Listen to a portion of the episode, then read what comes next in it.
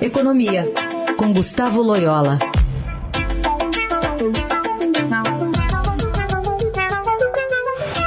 Loyola, bom dia. Bom dia. Vamos começar com a ata do Copom do Banco Central divulgada ontem, que trouxe muita informação, mas poucas pistas sobre quais serão os próximos passos da instituição em relação à Selic, a taxa básica de juros.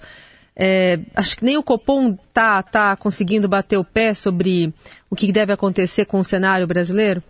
Pois é, a situação está muito, muito volátil, muito é, é, incerta, né? principalmente em função da guerra na Ucrânia, a questão do próprio desenrolar é, da política monetária nos Estados Unidos e aqui também no Brasil, né?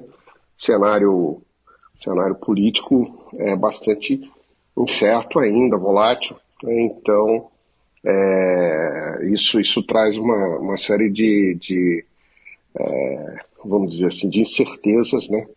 Sobre os, uh, o que vai acontecer com a inflação, principalmente, né? E aí com a política monetária. E a, ata é, do Copom reflete um pouco essas incertezas. Né?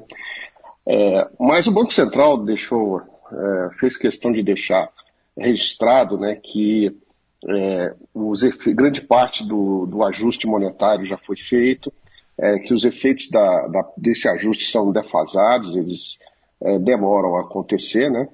E, e com isso ele sinaliza que estamos muito próximos do final desse ciclo né, de alta de juros. Né? Bom, nessa, nesse contexto aí mais global que você citou, uh, Loyola, saiu um estudo uh, que foi divulgado pelo Instituto de Finanças, Finanças Internacionais mostrando que os países emergentes, o Brasil está no meio, perderam 4 bilhões de dólares em abril, né, com um fluxo aí de dinheiro que saiu como é que você vê isso e qual a projeção que dá para fazer em relação aos países emergentes, incluindo o Brasil? Bom, isso eu acho que tem a ver basicamente com a volatilidade, com essa volatilidade que eu mencionei, né, e com a, a queda das bolsas, né, de, é, vamos dizer que foi um fenômeno global aí nas últimas semanas. E, portanto, as bolsas dos emergentes perderam, né. É, eu não vi de maneira mais detalhada os números do, do IIF, mas eu uh, é, vamos dizer, entre os emergentes tem a Rússia. Então, acho que uma parte importante dessa saída é, deve ter sido de capitais da, da, que estavam na Rússia. Né? É, mas é, houve também é, é, saída de estrangeiros aqui da B3, né, do, do, da nossa bolsa.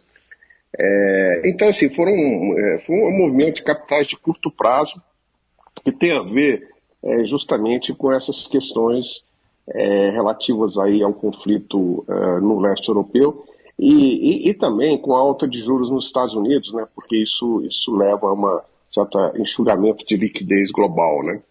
É, mas é, eu não acho que isso ainda prejudique os fluxos de capital de médio e longo prazo, né, é, que tem uma lógica econômica um pouco diferente do ponto de vista do, do investidor. Né.